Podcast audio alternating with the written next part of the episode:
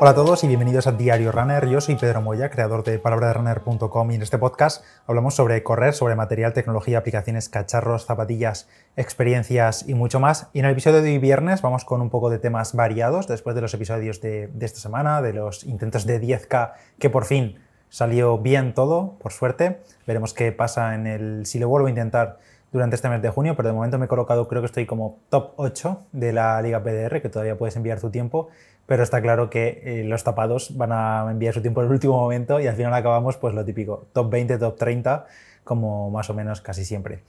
Bueno, tras el 10K del martes del calentón, la verdad que reporte de daños cero, mmm, sin molestias, sin ningún tipo de daño más allá de pues sóleos, eh, tendones, un poco tobillos y tal, un poco malheridos en el sentido de tocados, de que los noto más tiesos y tal las horas después del 10K, que me suele ocurrir bastante, pues después de esfuerzos de ese tipo, a esos ritmos tan altos para mí, pero poco más. Y el miércoles, de nuevo otra vez con las Alpha Fly 2 puestas en los pies, porque quiero hacerle más kilómetros con el objetivo de pues, tener más experiencia con ellas y poder hacer la review pronto. Pues salía, quería hacer algo más largo, a ritmos no tan tan altos como los del 10K, para ver qué tal se comportaban, pues eso, sobre cuatro bajos, cuatro medios y tal, a ver qué tal las sensaciones y sobre todo para compararlas también con las Alpha Fly 1. Y nada, mi intención era hacer como una tiradita de 15, 16 kilómetros, una cosa así, pero me lié, me lié la manta a la cabeza y acabé haciendo el miércoles, el día después del 10K a tope,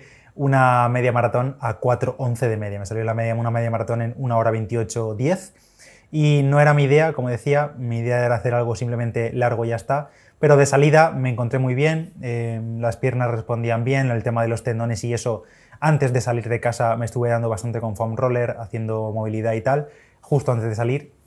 Y nada más de salida, pues me puse como un ritmo crucero los primeros 2-3 kilómetros de 4.30, 4.25, 4.20, una cosa así, y muy bien de pulso, así que continué. Eh, del kilómetro 4 al kilómetro 6-7 iba fijo, piñón fijo a 4.16, 4.15, 4.17 fijo, fijo, fijo a ese ritmo, sin aumentar y tampoco reducir nada. Y a partir de ahí me fui animando un poquito más. A partir del kilómetro 9-10 me puse a 4.05, 4.06, 4.07 y dije, bueno, pues oye, no está yendo nada mal el día. Además, ha refrescado un poco más, habría como 21, 22 grados, que no son los 26, 27 del pasado fin de semana, que era una muerte estar en la calle. Y digo, bueno, pues nada, voy a seguir me varía un poco el recorrido, porque si paso por delante de casa ya me hubiese quedado, varía un poco el recorrido y digo, venga, pues intento alargar a la media maratón, así también acumulo un poco de kilómetros, más kilómetros esta semana, porque de cara al fin de no poder hacer tantos, y pues salió todo fenomenal, kilómetro 17 a 404, kilómetro 18 404, 403, 404, y ya el último kilómetro kilómetro 100, o sea, kilómetro 100 no, el kilómetro y los 100 metros extras de la media maratón, que son 97 metros, pero bueno, me entendéis, eh, kilómetro 100, pues eh, a 3.47 y 3.37 los últimos metros. Total, lo que decía, media maratón en 1 hora 28 con las Alpha Fly 2, y lo peor de todo mmm, fue que no tenía previsto hacer esto, entonces por tanto no llevaba nada de nada de, nada de alimento encima, más allá del bidón típico de 250 mililitros solo con agua, que más o menos como unos 50 mililitros o un poco más, yo creo que me los eché por encima en algún momento en la cara y el resto sí que me lo reservé para beber, sobre todo cuando vi que iba a hacer la media, me lo reservé para beber, pero no llevaba nada de alimento, llevaba simplemente el desayuno, que fue pues un café y una mini tosta de estas con mermelada y ya está. Pero la verdad que de cara a la parte final de la carrera, de la carrera digo yo, del entrenamiento, sí que hubiese echado en falta pues algún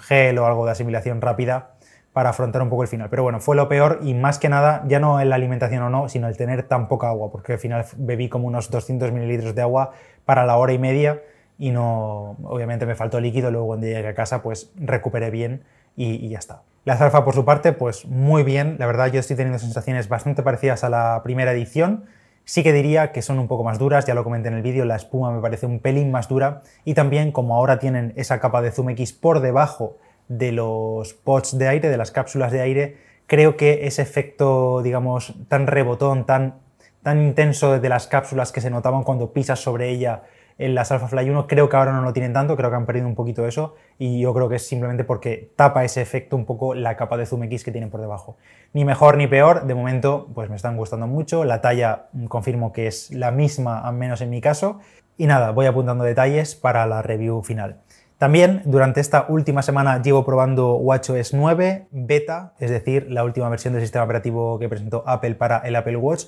que como os comenté en el episodio de hace un par de semanas, pues traía bastantes novedades para la aplicación de entreno y en concreto para los corredores, como la estimación de potencia en carrera, como la posibilidad de crear entrenamientos en el reloj, como las nuevas métricas de oscilación vertical, de tiempo de contacto con el suelo y todo eso. Entonces, para instalar la beta, me lié la manta a la cabeza y dije, bueno, mm, si la beta me fastidia la batería del reloj y tal, no me importa. Pero lo que sí que me jodía un poco más era que para utilizar la beta de WatchOS 9 hace falta instalar iOS 16 beta también en el iPhone. Y eso sí que me ha destrozado el reloj, el, el, smartphone, el móvil, el iPhone, me lo ha destrozado porque la batería me dura literal dos horas, dos horas y media. Cada dos horas y media o tres tengo que cargar el móvil. Espero que pronto, ahora en julio, sacarán la beta pública y, mejore un poquito, porque es lo que más me fastidia. El móvil está caliente durante las 24 horas del día, pero calentísimo, incluso cuando lo pongo a cargar, cuando llega al 70-80%, para de cargar por la temperatura. Y como digo, cada dos horas y media, tres horas, tengo que cargarlo. Vamos, si salgo a entrenar a las 7 y media, 8,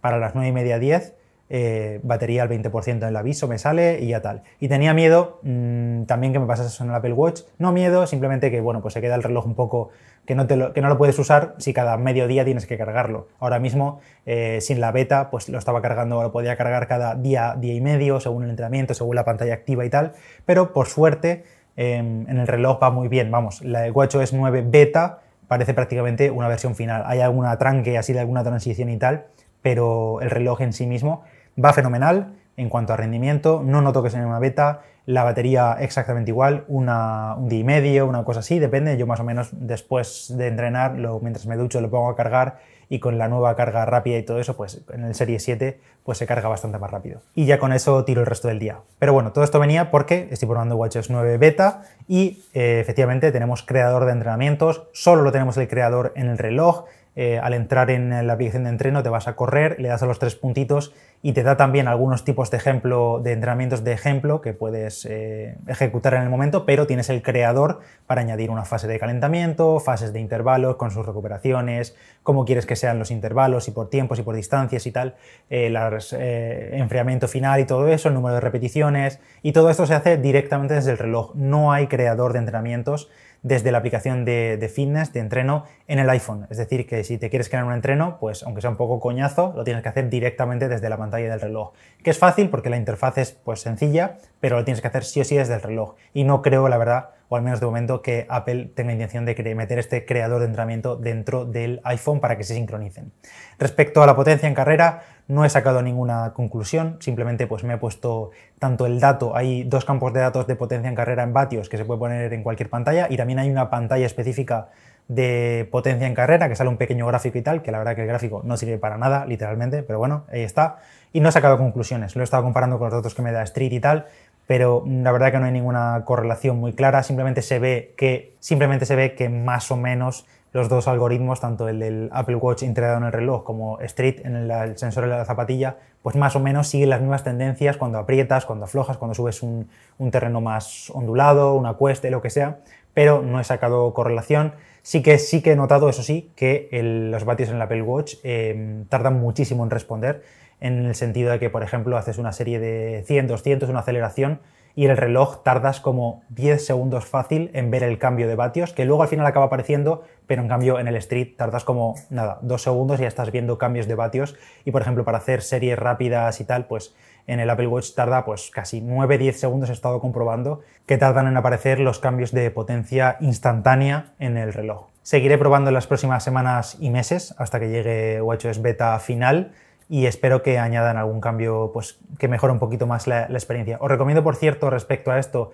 el vídeo de Raymaker que ha subido a su canal de YouTube esta semana, creo que fue, porque lo vi el otro día, en el que hace una comparación bastante más exhaustiva y comparando datos entre todos los sistemas, entre todos los sistemas, quiero decir, entre todas las principales marcas que ofrecen potencia en carrera, como son el propio Street, eh, Garmin Power, eh, la potencia de Polar, que creo que es Running Power, la potencia de Coros, y eh, el Apple Watch. Así que ahí podéis ver en su canal de YouTube este vídeo comparativo y lo que él dice. Al final no hay un estándar, no se sabe qué datos son los correctos, pero más o menos se ve en líneas generales que todos los sistemas marcan tendencias. No puedes comparar datos uno contra uno, pero hay tendencias iguales. Y por cierto, una última cosilla respecto al dato nuevo de oscilación vertical que calcula directamente el Apple Watch en el reloj, me da datos como yo normalmente me suelo mover en una oscilación vertical de 7 centímetros, 6 eh, muy muy altos, en plan 6,90 a 7,5, depende de la velocidad a la que vaya, si estoy haciendo series o una carrera o lo que sea, pero más o menos me suelo mover en 7 y poco. Y el Apple Watch siempre, siempre, siempre me está dando datos de oscilación vertical como un centímetro y pico más altos, en plan que me muevo entre 8 altos, 9 centímetros y pico. Que no digo que sea correcto ni el del Street mejor, pero simplemente me fío más, creo, de algo que llevo en el pie y que sí puede medir la altura de, la zancada a algo que llevo en la muñeca, aunque los algoritmos de Apple tal y cual, pero algo que llevo en la muñeca que va a depender tanto del braceo, porque incluso los datos de tiempo de contacto, de potencia y todo, mm, creo que también le afecta un poco si estamos mucho tiempo mirando el reloj, porque cuando miramos el reloj, como todos los datos se calculan desde la muñeca, no estamos braceando y el braceo, todos eh, los datos que aporta el acelerómetro durante el braceo son claves para calcular esos datos. Entonces me sigo fiando más del, podómetro, pero bueno, simplemente un detalle que la oscilación vertical, que me da exactamente igual que sea 9 que sea 7, al final es lo que sea, pero me, llama la atención que sea tan diferente. Y repito una vez más, no hay que olvidar que esto es una beta del sistema operativo, probablemente de cara a septiembre-octubre, cuando salga la versión final de WatchOS 9, junto también con el Apple Watch Series 8, pues quizá haya mejoras en este sentido. Así que estaremos a la espera y viendo cómo avanzan las eh, betas, siguientes versiones de beta durante el verano. Y ahora pasamos a la sección fija de los viernes, que ya sabéis que tenemos en estos episodios, con etapas y rutas que podéis hacer por el Principado de Asturias. Esta sección está patrocinada hasta final de año por Turismo de Asturias y si no habéis escuchado los anteriores episodios, pues vamos hablando aquí de etapas, de rutas que podéis hacer por, por Asturias y en concreto hemos empezado por la ruta GR109, que también es conocida como el Camino Natural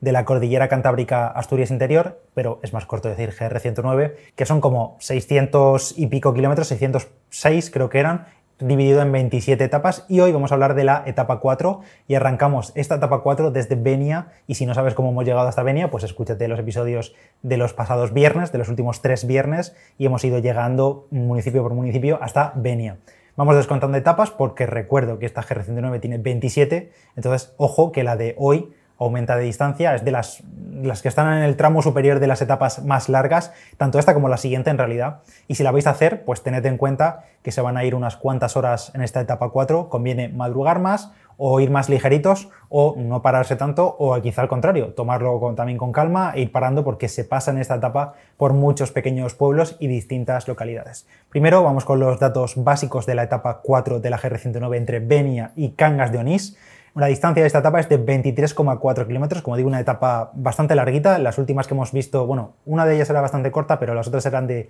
15, 16, 18 kilómetros y esta nos vamos a los casi 23 y medio. Y hay un tiempo estimado haciendo senderismo de unas 7 horas y media. Esto ya sabéis, es un tiempo muy estimado, según como tengas el paso de ligero. Incluso si la haces caminar corriendo, pues te irán menos horas, pero para que tengáis en cuenta una referencia de 7 horas y media para completar esta etapa, que tiene un desnivel positivo acumulado de 615 metros y negativo acumulado de 745 metros. Y como siempre, en las notas del episodio tendréis un link a Turismo de Asturias con los detalles de esta etapa 4. En esta cuarta etapa del GR109 nos movemos entre los concejos de Onís y de Cangas de Onís, atravesando distintos núcleos rurales y varias pequeñas poblaciones en las que se mezcla la riqueza patrimonial en edificios tanto civiles como religiosos con el entorno natural donde se encuentran. En Benia de Onís, que es el inicio de la etapa y la capital del municipio, tenéis varias cosas que visitar, como su iglesia parroquial, la casona de los valles, la casa abajo, la casa de Filomena Pellico o la casa Cebos. Todo esto imagino que es mejor hacerlo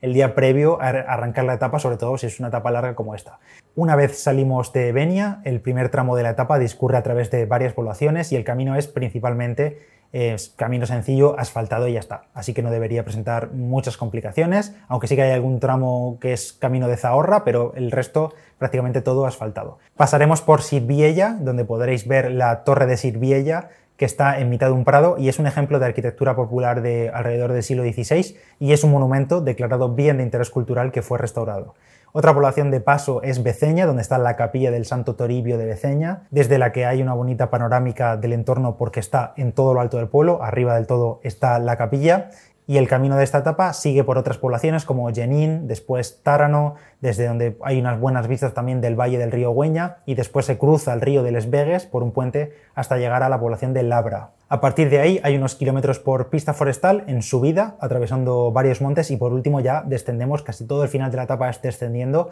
hasta llegar al destino que es Cangas de Onís, pues unos 23 kilómetros y poco después. Y con eso pues ya tendremos la etapa 4 del GR109 en nuestro bolsillo y más nos vale recuperar, descansar, alimentarnos bien, hidratarnos, depende también la época del año, si es más caluroso pues hidratarnos todavía mejor, porque la siguiente etapa, la etapa 5, tiene una longitud bastante similar, otros 23 kilómetros y pico, así que mejor ese día estar, descansar y estar frescos para el día siguiente. Y con esto llegamos al final de este diario runner de hoy viernes, espero que os haya gustado, ya sabéis que cualquier valoración, si compartís con vuestros amigos se agradece muchísimo, y nada más, que tengáis un buen fin de semana, ánimo si tenéis carreras o entrenamientos, Ánimo con el calorcito. Recordad también que podéis seguir subiendo vuestro mejor 10K de junio a la Liga PDR. Tenéis el formulario en Google, si lo ponéis, Liga PDR os aparece. Y nada más, nos escuchamos en el siguiente. Yo soy Pedro Moya, Palabra de Runner en Instagram y Palabra de Runner también en Strava, donde podéis ver esa media maratón del miércoles con las Alpha Fly 2. Nos escuchamos en el siguiente. Chao, chao.